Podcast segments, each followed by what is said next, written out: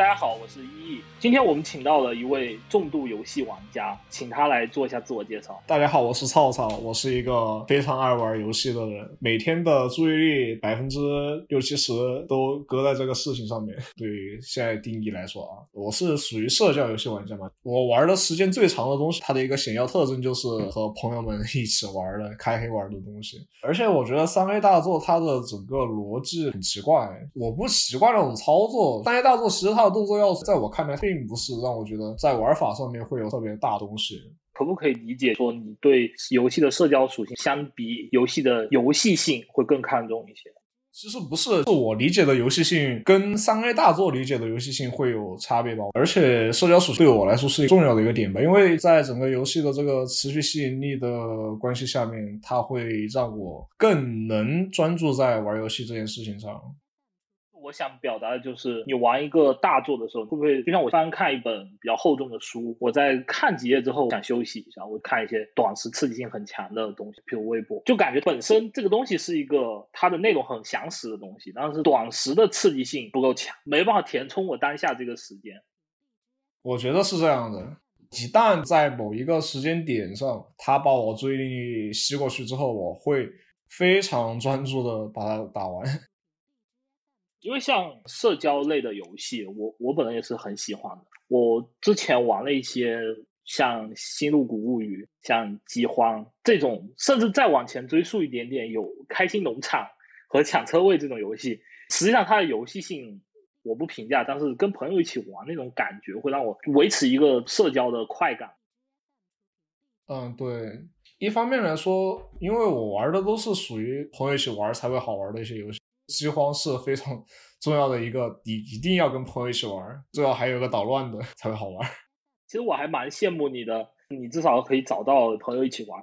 安装了这些游戏之后，我也大概问了一圈朋友，就是有没有大家愿意一起玩的。有人会说尝试一两下，但是像《星露谷物语》这种游戏是需要玩蛮长久的，没有太多人能够跟我一起持续性的玩下去。我唯一通关的一个社交类属性的游戏是《分手厨房》。我们大概花了三天左右的时间，非常痛苦的把它通关了。感觉玩这个游戏的过程非常上班，我又痛苦，我又很 enjoy 这个过程，好像我把游戏玩完是我的一个目标，然后赶快这个任务做完就结束吧。Switch 其实是我第一台真正自己的主机。你之前没有拥有过 PS 四吗？好像有听到你说你在玩。啊，对啊，就朋友借给我，当然在我那儿放了一年，但是我真的不怎么喜欢。其实可以讲一下这个故事啊。主机其实是我一个小时的一个梦想吧，因为我从小跟我爸妈说我想买一台主机，当时特别想买一台 GBA，直到我上高中的时候，我才从朋友那里借到了一台 GBA。那时间跨度还是挺长的。Game Boy 系列我拿到的第一款机子是初二的时候，但是我们班上有一个同学在卖。它的一个非常旧的二手的 Game Boy SP，我跟我同桌大概花了几十块钱，大家凑了一下，把这个机子买下来了，还买了星之卡比的卡带。我跟我同桌就每天上课 轮流在玩那个星之卡比，然后我同桌的收集的欲望非常的强烈，他要把每一个隐藏关卡里面需要收集到的都收集好，然后没电的时候，我们就拿了一个万能充把那个电池抠出来，放在教室的角落的充电。感觉这个万能充大概也就前后五年的人会想起来的。对，万能充这个事情确实已经过去很远了。据我所知，你买 Switch 应该还是蛮早的。嗯，对，我看我是发售之后的大概十个月还是一年左右，我反正用了两年多了，差不多。是续航加长版吗？还是没有啊？就是第一个版本，老版的。我买 Switch 的初衷就是上半年因为疫情的原因，在家里休息了很长一段时间。三月份回到工作岗位以后，整个。一二月份累积的事情突然一下堆上来，整个人就很烦躁，想要找一个排解方式。正好我学弟又在约我来玩《动物之声》这个游戏，所以我就想说，那干脆就买一个 Switch 好。后来就是在本地找了一家商家，叫了一个滴滴直接过去拿的货。之前一直没有想买 Switch，很大一个原因就是我一直觉得我对分辨率的要求很高，那个七二零 P 的屏幕就是满屏大果粒，可能不太会。哎，我就觉得在视觉上可能没法满足我的要求。结果拿来之后，我就发现这个机子它的游戏性是可以让你忽略掉不太好的画面效果的。嗯，你当初在发售之后就买了，是纯粹是喜欢任天堂吗？嗯，也不是，我是初中的时候一直有那个买游戏杂志的爱好，当时有一个游戏杂志叫《电子游戏软件》，就我现在右手边这个书柜里面还放着大概一整层这么厚的 一打电子游戏软件。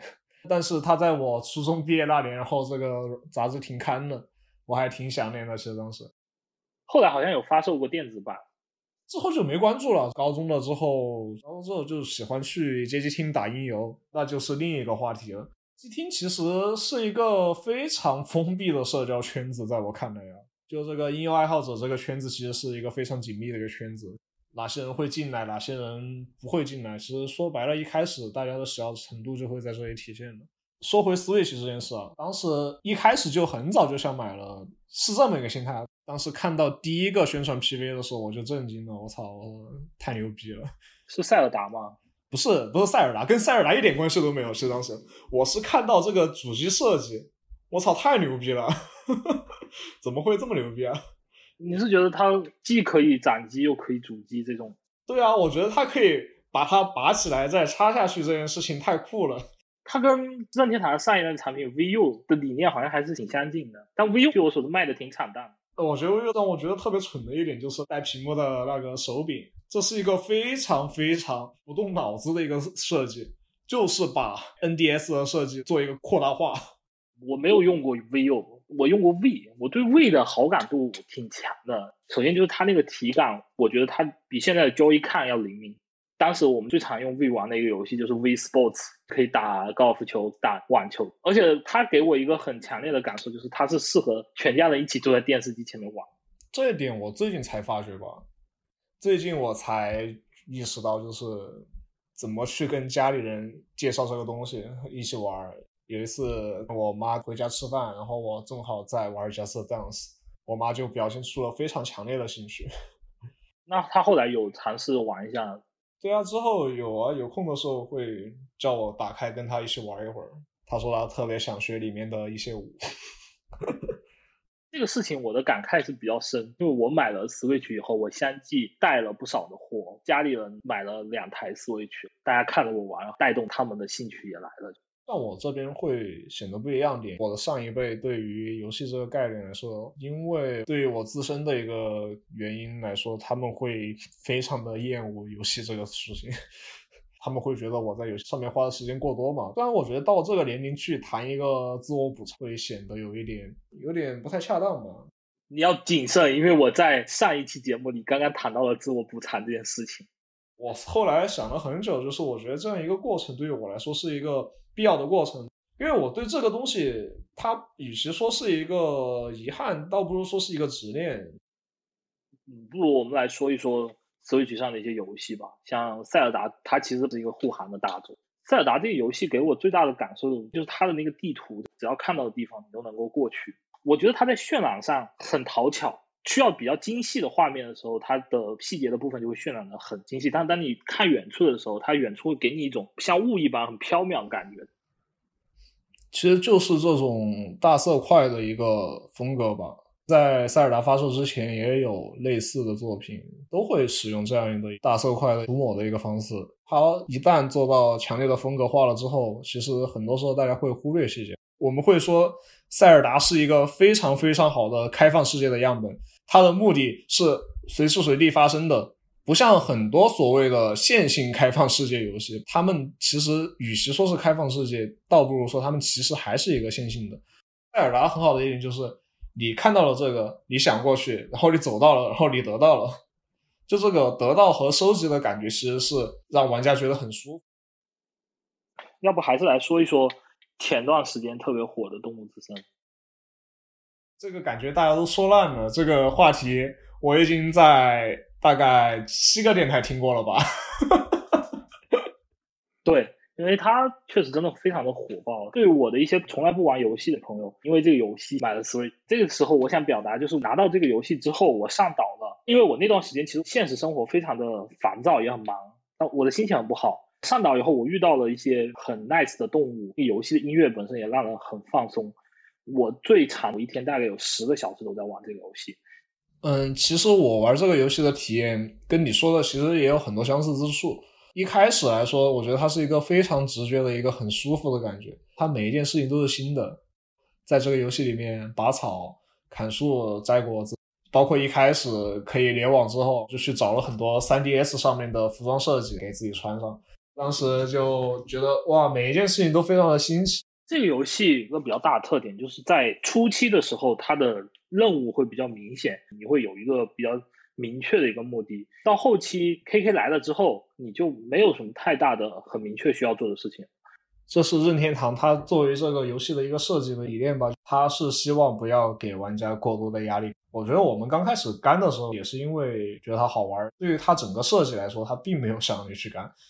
我们可能用一个月的时间完成了他想让你三四个月才会打完的一个东西，在之后每天会花在这个游戏上的时间不会太多了，不像初期开始刚的时候会很拼，一天玩六个小时、十个小时这种。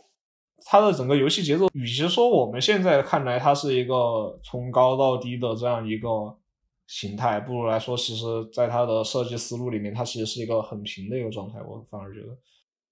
它的目的是让大家每一天只要花一小段的时间在游戏里头做放松的事情，因为我们一开始可能我们目的性还是比较强。我想说这个游戏的这个博物馆系统，让我比较迷惑的就是，既然我有了图鉴，我还需要博物馆。当然，博物馆有的时候我的收集的欲望突然被挑起了，我大概花了很快的时间就把化石、把名画 都给收集齐了。这个博物馆系统是它这个系列来说一直一个特色吧。特别好的一点就是，这个图鉴系统有时候并不能对我们收集的东西做一个很好的展现，但这个博物馆系统第一次让我觉得真的把收集这件事情做得非常非常的美。说到这个游戏，还有一点就是不可忽视的，就是这个游戏本身的社交属性，其实是一种非常奇怪的社交，我觉得很奇怪，老奇怪了。他搞得非常的麻烦，第一次意识到一件游戏在社交这件事情上弄得这么麻烦的。它的联网机制还是有一些让我很困惑的。大家如果要来解读这件事情的话，大家往往会说这是一个非常有仪式感的社交啊，是一种需要有成本的社交方式。技术上的原因是一部分嘛，但其实我觉得按照现在的这个。网络匹配机制，包括任天堂自己以前的网络匹配机制，其实它的时间是过长的。我是靠这款游戏发现了我身边很多隐性的 Switch 用户，它相对还是有它互动的时候的一个友好的地方。就像我当时最早玩过游戏叫做《剑网三》，这个游戏在我做新手任务的时候有一个跳梅花桩的一个动作，当时试了很久，一直跳不上去。有一个比较老的玩家，也我也不认识他。他就一直跟着我，在我前面跳给我看。玩动物之声，让我也找到了这种感觉。有一天，我的大头菜价格很高，我就在超话里面发帖说，大头菜价格很高，有需要的可以来卖，也不需要带什么东西。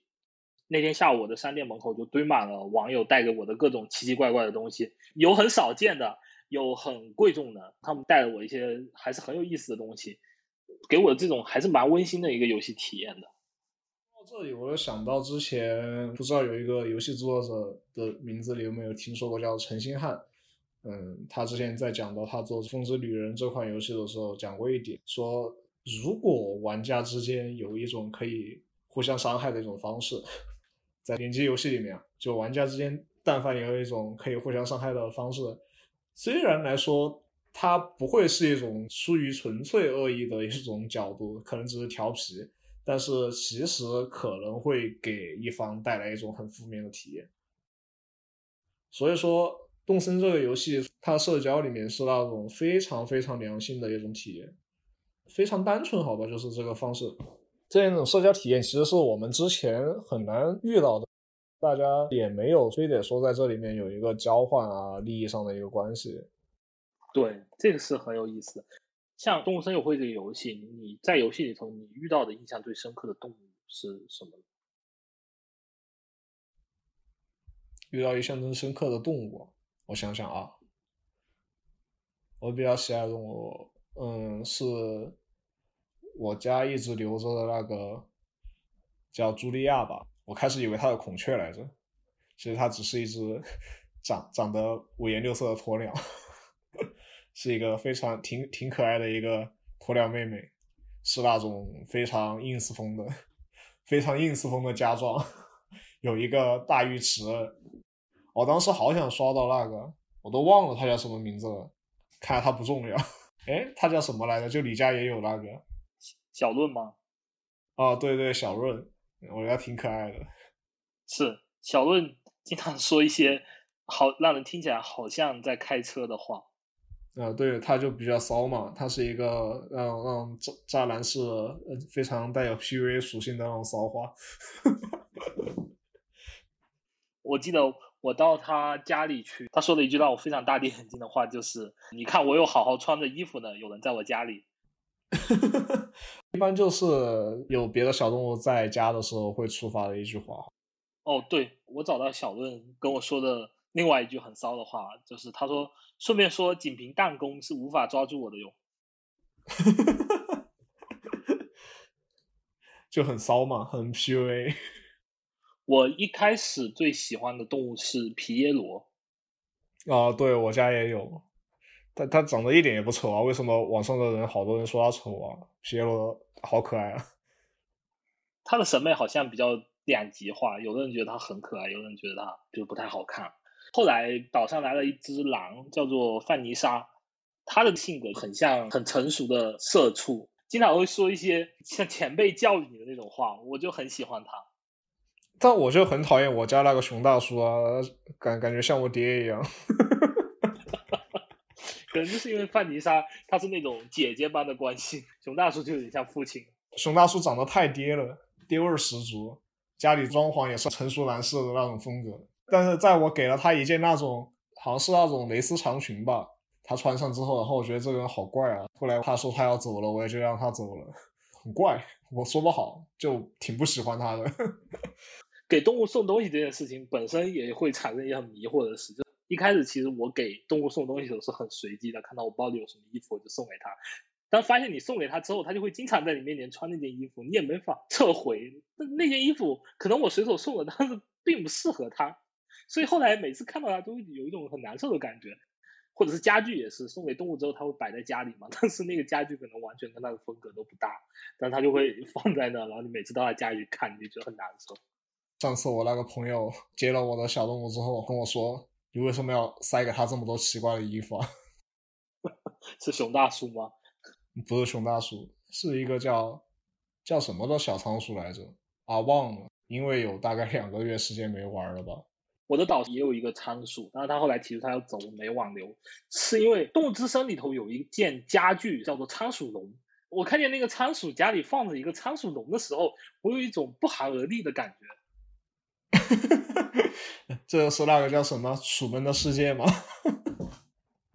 就还蛮有意思的一件事情，就不要细想。这个游戏确实还是蛮让人感动的。呃，我有一段时间，大概有一周左右没有上游戏。上游戏之后跟动物搭话，范尼莎说的是，好像已经很久没有机会这样跟你聊聊天了。然后青瓜说的是，终于有机会和你说上话了，你好像很忙的样子，都不知道什么时候能找你聊天。皮耶罗说的就是，感觉好久已经没有听到你的声音，你一直不来找我聊天，令我万分焦虑。这个游戏，你如果一段时间没玩，你就会感觉你有义务要登上去一下。有一群动物会在想念你。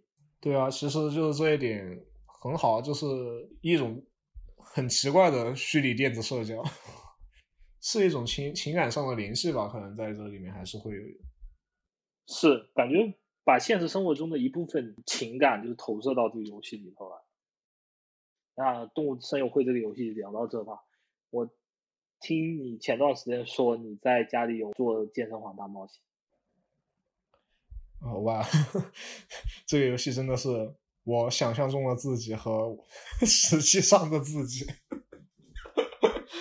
我这么说吧，我大概在嗯，就去年的十月份到十一月份，我大概以以六百块的价格在亚马逊的海淘买到了健身环。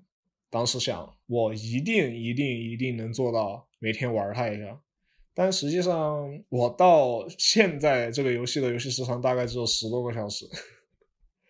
哦，我跟你的念头差不多。当时想买这个游戏的时候是今年年初，那个时候在淘宝上看，大概是一千五左右的价格。我不是询问你了，说你六百多块买的，我就 觉得我如果翻倍买这个有点有点太蠢了。嗯，后来我就一直等，一直等，等到上个月，终于这个价格降到七百二十块钱的时候，我觉得这个是时候入手了。找了一个同城的店铺，非常快就拿到了。给我的第一个感受就是，那个黄上面有类肤质的涂层，摸起来手感真的很舒服。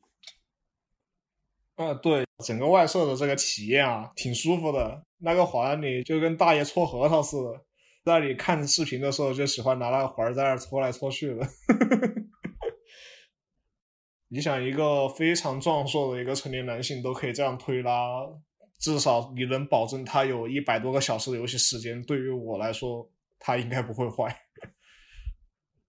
是因为我在使用很大力气去拉它的时候，明显感觉大臂的这个肌肉是有跟着受到牵扯的。嗯，但还是比较理想。就像我在上一期节目里说的一样，我就玩了一两次，大腿的剧痛。开始我解锁的那些姿势，主要都是基于深蹲这种形式的，就它都活动到了大腿，所以很痛苦。我大概玩了一段时间。哦，对，一旦特别功利的去玩它，就是，然后你就会。陷入一个困境，就是你老做一个姿势。普遍来说，我感觉大家一天最多最多能玩掉一个 Word 吧。然后在这一整个 Word 的这个游玩过程当中，可能你一天就重复很多个这样的姿势，因为它攻击力很高。这个游戏在前期我做的最多的动作是那个瑜伽的左右摆，其实感觉它挺没有什么锻炼效果的。最后，我们来说一说给。即将购买 Switch 或者是刚购买 Switch 的一些新人的建议吧。首先，第一点就是宕机这件事情。嗯，宕机这件事情呢，首先来说，既然大家现在都已经有这么方便的付款方式了，其实大家也没有必要在一些淘宝的商家购买不知道哪里来源的充值卡，这是非常没有必要的事情。因为现在港服 eShop 开了之后，如果你在使用港服 eShop 的时候遇到了网络不通畅的情况，你可以上 whatsmore 点 com，就是它的一个第三方的一个商家，也可以直接在上面购买，可以支持支付宝支付的一个平台，都挺好用的。在购买游戏的时候，如果你不想购买实体卡带，你可以选择这样一个方式。现在其实实体卡带比数字版便宜啊，是。实体卡带它本身增加了卡带包装和物流的成本，当然它的价格竟然比数字版低，这个是让我一开始比较困惑的地方。而且我最开始就会像我买 Kindle 的初衷一样，秉持的一种断舍离的理念，我会尽量选择数字的书籍、数字的游戏。但是后来我买了一些实体卡带之后，我就觉得我可能会更倾向于购买实体卡带。我把我的卡带并排的像书一样放在我的书架上的时候，再观赏它，是一个很爽的体验。对啊，跟我现在还会去买 CD 一样，虽然根本不会去把它插进我的驱动器里面去听它，很爽。就其实拿到这个物的本身的一个过程是一件特别开心的事情吧。我还想给大家推荐一个微博账号，就是知愣。他在这个账号里头分享了很多任天堂的新闻以及 Switch 的游戏的信息，我觉得这个是很实用的东西。包括一些知任上面还有一些打折信息啊，大家也可以关注一下。比如说有些低价区购买方式啊，虽然这样又会讲到刚才半集的话题，希望大家谨慎选择，好吧？好，那今天主要的内容就聊到这里。嗯，今天感谢涛涛跟我们分享他关于游戏的体验。感谢大家收听本期节目，谢谢大家，我们下期节目再见，下期再见，拜拜。